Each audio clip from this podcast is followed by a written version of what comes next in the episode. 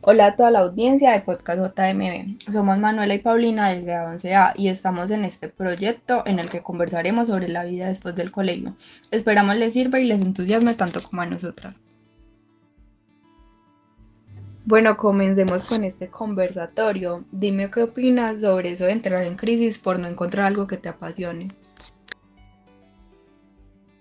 Pues me parece un tema muy complicado porque lo he vivido y pues es la presión que se siente, que tu familia te está diciendo constantemente que estudies, trabajes, que seas alguien en la vida y ese tipo de preguntas sobre el futuro. Además de pues la propia presión que uno mismo se genera por querer ser alguien en la vida, salir adelante y tener un futuro estable y no quedarse estancado.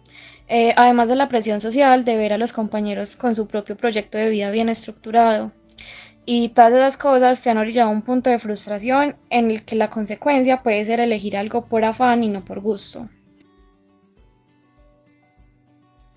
Bueno, pues si esa es una causa de la cual las consecuencias serían peores, pues eso que dices de elegir algo por afán, a largo plazo puede generar como un adulto infeliz que vive de algo que odia y llevará una vida amargada, porque pues ya se han visto casos de esto.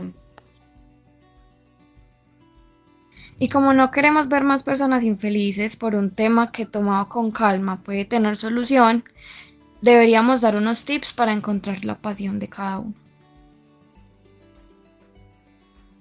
Pues la verdad sí me parece. Eh, para mí un tip podría ser investigar mucho porque, porque por ejemplo eso de ir a varias universidades y lugares así donde te muestran muchas opciones es una forma de investigar muy buena porque te están poniendo como todas las opciones sobre la mesa y tú vas viendo como, como lo que te apasiona, como ves, esto me gustaría y puedes investigar. O sea, por ejemplo, en ese tipo de lugares te dan como, como las opciones y tú ves cuál te gusta y puedes investigar más a fondo y ver si realmente sí.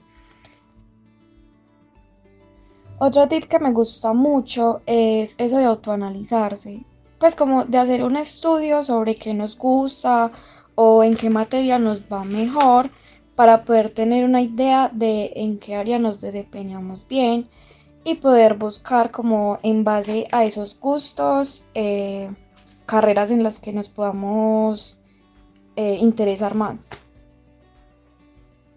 Bueno amigos, esto ha sido todo por el episodio 2 de este proyecto futuro. Esperamos les haya servido. Hasta la próxima.